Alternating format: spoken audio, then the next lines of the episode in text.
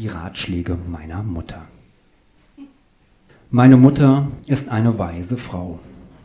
Sie gab mir zwei Ratschläge mit auf den Weg. Den einen äußerte sie immer, wenn ich als Kind sinnlos drauf losplapperte. Hättest du geschwiegen, wärst du ein Philosoph geblieben, sagte sie dann und rollte dabei mit den Augen. Dieser Blick sollte mir zu verstehen geben, dass ich eben etwas wirklich sau Dummes gesagt hatte. Zum Beispiel, wenn ich in der Küche vor ihr stand und ihr meine neueste Theorie erzählte, während sie das Geschirr spülte. Weißt du, warum Zebras Streifen haben? Weil der liebe Gott sie so geschaffen hat, antwortete meine Mutter müde. Nein, nicht der liebe Gott, die Affen waren das. Die Affen waren das? fragte meine Mutter, während ihr der Teller aus der Hand glitt und wieder ins Spülwasser fiel. Wie kommst du denn auf so einen Quatsch? Doch, doch, das waren die Affen. Zebras sind nämlich eigentlich Pferde. Und nachts, wenn die schlafen, kommen die Affen und bemalen die heimlich. Das finden die Affen lustig. Ja, so ist das. Da staunst du. Ja, da staun ich wirklich, sagte meine Mutter, rollte mit den Augen und strich mir sanft über den Kopf. Hättest du geschwiegen, wärst du mein kleiner Philosoph geblieben. Damals verstand ich nicht, was meine Mutter meinte. Mama, was ist ein Philosoph? Jemand, der kluge Sachen sagt. Ein Philosoph war ich also nicht. Aber ich beschloss, einer zu werden. Schlussendlich wurde ich nur Soziologe, aber mittlerweile kann ich meine Mutter trotzdem gut verstehen. Menschen haben viele schlechte Eigenschaften. Der zwanghafte Drang, Smalltalk zu führen, ist eine davon. Sinnlos wird drauf losgelabert, ganz egal, welche Buchstaben der Mund ausspuckt und in welcher Reihenfolge. Hauptsache, es entstehen Satzfetzen. Dann habe ich die Kochwäsche in die Waschmaschine getan und weißt, was dann passiert ist? Du hattest kein Waschmittel mehr? Nee, da kommst du nie drauf. Du hast den Weichspüler in die Kammer fürs Waschmittel geschüttet? Das errätst du nie. Na komm, dann erzähl. Ei, ich hab die Kochwäsche mit dem Programm für die dunkle Wäsche gewaschen. Ach nee, echt? Was dann passiert? Ei, nix. Die Wäsche ist immer noch weiß. Nee, oder? Ei, wenn ich's dir doch erzähl. Krass. Viele Menschen sind für die Stille nicht gemacht. Immerzu müssen sie ihre Stimmen hören, ganz egal, was sie sagen. Glücklicherweise kann man solchen Situationen aus dem Weg gehen oder einfach Musik hören. Das schützt vor Laberattacken, zum Beispiel in der Bahn, wenn der Abteilnachbar ein Gespräch beginnen will. Einfach Kopfhörer ins Ohr und er lässt es bleiben, selbst wenn man nicht auf Play drückt. Schlimm sind die Situationen, in denen man dem Smalltalk schutzlos ausgeliefert ist, wenn man zum Beispiel seine Kopfhörer vergessen hat und einem sieben Stunden Autofahrt mit der Mitfahrgelegenheit bevorstehen. Ja, die Mitfahrgelegenheit, das Blind Date auf Rädern, das Überraschungsei des Reisens, die Luxusversion des Trampens. Irgendwie kommt man schon an, aber man weiß eben nicht mit wem. Wenn man Glück hat, mit einer unterhaltsamen Gruppe, mit der, mit der die Autofahrt sehr kurzweilig wird. Selten auch mit dem schweigsamen Raser, dessen linker Blinker im Dauereinsatz ist. Oft genug aber verreist man mit Senfautomaten. Und wenn man dann seine Kopfhörer nicht dabei hat, ist man verloren.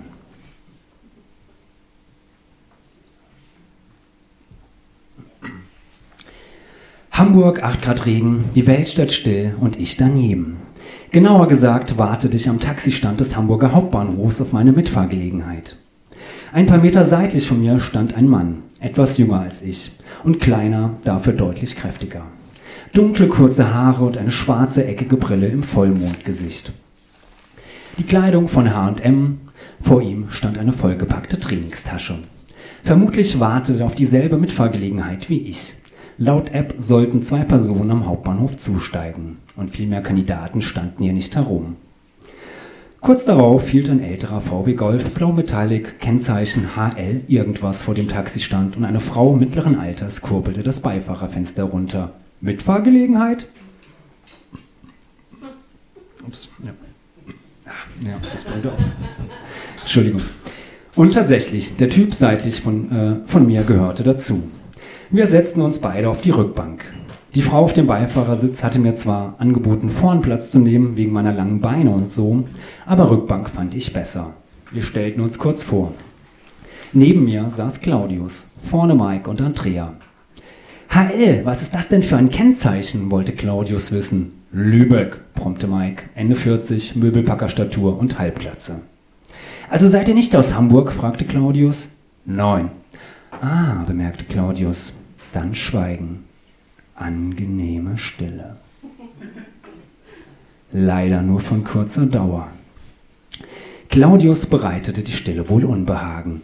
Wart ihr wählen? Die Woche zuvor waren Bürgerschaftswahlen gewesen und Hamburg hatte jetzt einen neuen Bürgermeister. Nein, brummte Mike, geht ja nicht. Claudius schien Lunte zu riechen.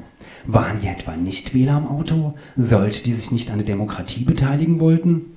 Warum? purzelte es aus ihm heraus. Weil wir nicht aus Lübeck sind, brummte Mike. Dann wieder Schweigen und Stille. Wundervolle Stille. Und wieder nur von kurzer Dauer. Claudius wollte Smalltalk führen. Und was macht ihr so beruflich, wollte er wissen. Ich bin Autor, sagte ich. Ach echt? Was schreibst du denn so? Nischenliteratur. Nischenliteratur? Ja, Nischenliteratur kennen die meisten nicht. Nenn mal einen Titel. Mit Literatur kenne ich mich ein bisschen aus, sagte Claudius. Wirst du trotzdem nicht kennen, murmelte ich. Jetzt sag schon, ich kenne mich aus. Der tausendjährige Höhepunkt, antwortete ich. Was? Der tausendjährige Höhepunkt. So heißt mein bekanntester Roman, erklärte ich. Ach so, nee, kenne ich doch nicht, sorry, sagte Claudius. Dachte ich mir, brummte ich. Ja, kleiner Einschub. Ähm, ja, der Roman Der tausendjährige Höhepunkt ähm, wird äh, in meinem Buch in einer anderen Geschichte ein bisschen erklärt und erläutert. Und ähm, das allein sollte schon Grund sein, es zu kaufen. Exkurs Ende. Und ihr, rief Claudius glücklicherweise dem Pärchen auf dem Vordersitzen zu. Das ersparte mir peinliche Rückfragen. Metzger, brummte Mike. Kassiererin, flötete Andreas. Wir arbeiten, äh, Andrea.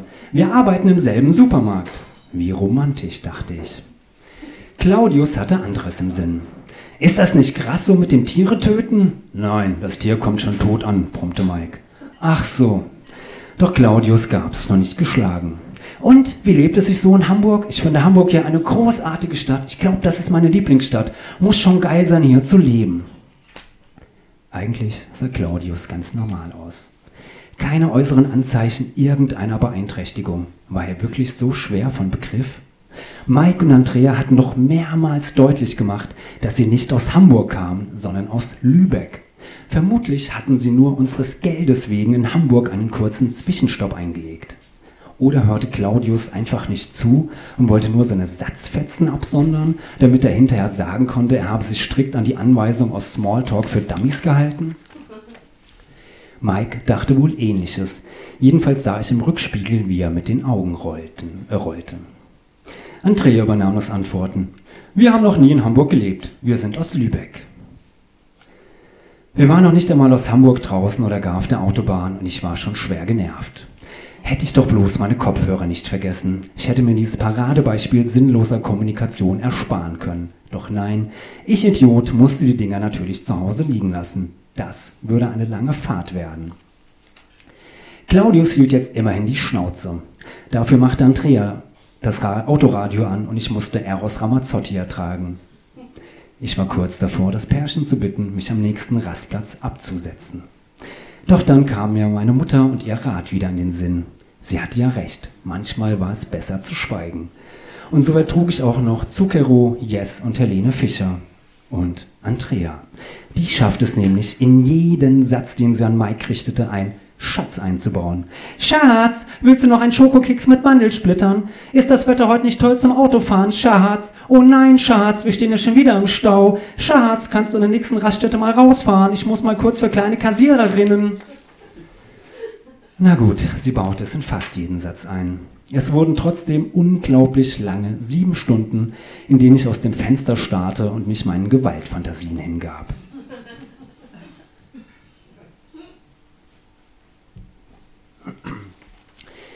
Vorigen Winter war ich wieder mit der Mitfahrgelegenheit unterwegs. Ich hatte auf den schweigsamen Raser gehofft, doch ich bekam den Smalltalk-Diktator. Ich musste nach Berlin und die Anzeige klang verlockend. Um Mitternacht sollte es losgehen, um 6 Uhr wären wir spätestens da. Pünktlich zu Beginn der Geisterstunde stand ich an der Aral am Hauptbahnhof, dem verabredeten Treffpunkt. Kurz darauf hielt ein mattschwarzer Dreier BMW vor mir. Tiefer gelegt, Heckspoiler und hoffentlich mit funktionierendem Blinker links.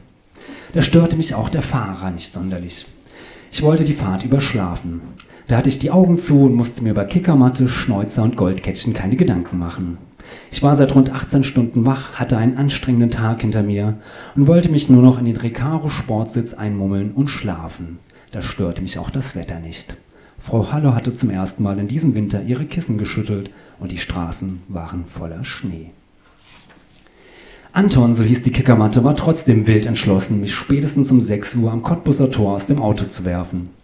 Ich fahre die Strecke schon seit Jahren, ich kenne mich aus. Ich habe die schon in drei Stunden geschafft. Das bisschen Schnee hält uns nicht auf. Das konnte heiter werden. Ich machte mir ein Bier auf, um die nötige Schlafschwere zu erreichen. Meine Ex-Frau ist ein Drachen, die versucht mich wirklich platt zu machen. Die will doch tatsächlich Unterhalt. Wo soll ich den denn hernehmen? Ich bin Kfz-Mechatroniker, nicht Rockefeller. Die ist nur neidisch auf die Claudia, meine neue Schnalle. Die ist ein Gerät, an der stimmt alles, wenn du weißt, was ich meine. Nee, wusste ich nicht, aber ich hatte so eine Ahnung. Der Jonas, mein Sohn, der spielt jetzt bei Blau-Weiß Mittelstadt in der Jugend. Der ist der Mittelstürmer. Neulich hat er drei Buden in einem Spiel gemacht. Irgendwann spielt der mal bei den Bayern. Ich sag's dir, der packt das. Und der Uli, der ist eine Granate. Den muss man einfach mögen. Der hat den Verein groß gemacht. Mir, Son, mir. Genau. Das haben wir, haben wir alles dem Uli zu verdanken, dass die dem noch nicht ein Denkmal gebaut haben. Meter hoch müsste das sein. Ich ließ derweil den Redefluss über mich ergehen. Ich war bei meinem zweiten Bier angelangt und meine Augenlider wurden immer schwerer, während wir auf der linken Spur durch den Schnee pflügten. Manchmal entfuhr mir ein Ach so, aha, ja, ja. Fette Schneeflocken zerplatzten an der Windschutzscheibe während die weiße, Winter, weiße Winterlandschaft an uns vorbeiflog. Ich war kurz vom Wegdämmern, als Anton die Sätze sagte, die mich je am Eintritt ins Reich der Träume hinderten. Echt gut, dass du mit mir fährst und mich unterhältst. Wenn ich alleine fahre, nick ich manchmal ein. Du weißt schon, Sekundenschlaf und so. Das kann böse enden. Neulich wäre ich fast in die Leitplanken gekracht. Ein Glück, dass nichts passiert ist, murmelte ich. Was? Hatte ich eben richtig gehört? Leitplanke, Sekundenschlaf, Überschlag, Explosion, Tod? Wenn ich einschlafe, von meinen kümmerlichen Smalltalk-Fähigkeiten hing unser Leben ab? War der wahnsinnig oder einfach nur lebensmüde? Warum schrieb der sowas nicht in die Anzeige? Suche kommunikativen Mitfahrer. Bayern-Fan bevorzugt. Was ein Scheißwort. Warum riskiert er das Leben unschuldiger Menschen? Unverantwortlich. Das würde eine negative Bewertung geben, die sich gewaschen hat. Fahrer schläft ein, wenn man sich nicht mit ihm unterhält. Voll unchillig. Ich musste wach werden und vor allem wach bleiben. Irgendwie. Ich musste mir Streichhölzer zwischen die Augen klemmen. Hast du Streichhölzer? Nein, hier ist Nichtraucher, antwortete Anton. Nee, ich will nicht rauchen, äh, hätte die für was anderes gebraucht. Dann Plan B. Kannst du an der nächsten Raststätte mal rausfahren? Ich will mir was zu trinken kaufen. Fünf Minuten später hielt er vor einer hell erleuchteten Tankstelle. Ich stieg aus. Brauchst du etwas? fragte ich Anton durch die geöffnete Beifahrertür. Nein, danke, sagte dieser. Ich stapfte durch den Schnee und schaute über den Parkplatz, der sich hinter der Tankstelle erstreckte. Er war komplett zugeparkt. Selbst auf den kleinen Grünstreifen standen Autos. Deshalb ist die Autobahn so leer, dachte ich lakonisch, während die Tankstellentür automatisch zur Seite surrte.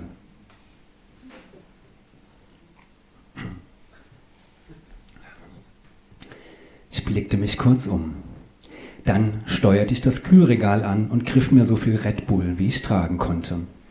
33 Euro ärmer quetschte ich mich und die Dosen zurück in den Recaro Sportsitz. Wow, du hast ganz schön was vor, sagte Anton. Ich mag das Zeug einfach, logisch. Willst du eine Dose? Kann ja nichts schaden, sagte Anton. Und da hatte er recht. Es schadete ihm in keinster Weise. Auch die nächste und die übernächste Dose nicht, im Gegenteil. Das Koks der kleinen Leute zeigte die gewünschte Wirkung.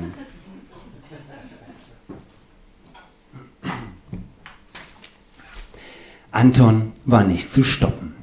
Hast du den Hönes neulich gesehen? Da vor Gericht, ganz traurig sah der aus, der arme Mann, was die dem antun, den so bloßzustellen wie einen gewöhnlichen Kriminellen. Er hat mehr als 20 Millionen Euro an Steuern hinterzogen, murmelte ich. Dabei hat er so viel Gutes getan. Wie viel Bratwürste der schon gespendet hat. Und den Gerd Müller, den hat er aus dem Dreck geholt, den Bomber der Nation. Der hat Boon gemacht. Da bist du ja zu jung für. Aber was der für Dinger gemacht hat, dabei hatte der nur den Bewegungsradius von einem Bierdeckel. So wie diese Runden da von dieser einen Brauerei aus Berlin. Das schmeckt so gut. Immer wenn ich in Berlin bin, trinke ich das. Voll lecker. Und dann, da kannst du da Sirup reintun. Ja, Berliner Weise. Ich mag das ja normal nicht. Bier ist Bier. Da gilt das Reinheitsgebot. Seit 15, 16 gibt's das. Und das nicht ohne Grund, weil es einfach schmeckt. Aber die Scheißer von der EU, die wollen das jetzt aufweichen mit ihrem Trinnmarkt. Wollen die jetzt alles gleich machen, unser Reinheitsgebot zerstören. Das sind die Belgier, damit ihr gepanschtes Kirschbier verkaufen können. Nur deshalb, mir schmeckt das ja nicht. Viel zu süß. Ja, ich mag das auch nicht, murmelte ich. Bier ist herb und nichts anderes. Wenn ich süß will, esse ich einen Berliner. Hahaha, ich esse einen Berliner. Anton versuchte John F. Kennedy zu imitieren. Leider nur so semi-gut. Aber meine Reaktion wartete er gar nicht ab. Er springt direkt, äh, direkt weiter zum FBI. Die haben den Kennedy erschossen. Das war ein Inside-Job, wie bei 9-11. Ich habe da mal so eine Doku gesehen auf N24. Ich gucke so Nachrichten ja nicht so oft, aber die haben gute Dokus, wirklich. Das sind meine Bücher. Red Bull verleiht zwar keine Flügel, aber in hoher Dosierung kappt es die Verbindung zwischen dem Sprachzentrum im Gehirn und den Stimmbändern. Der Mund spuckt unkontrolliert Worte aus, pausenlos, ohne Unterlass. Das Gehirn kann nichts dagegen unternehmen. Bullshit im Autorepeat. Ich dagegen war zwiegespalten.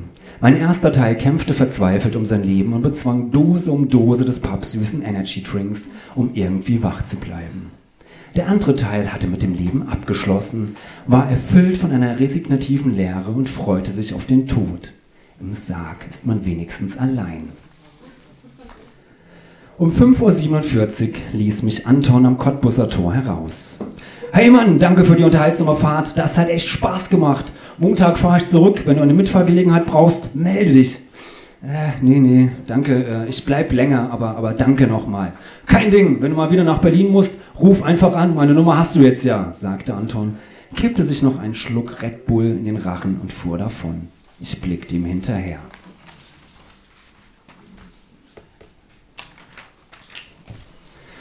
Ich wusste nicht, ob ich lachen oder heulen sollte.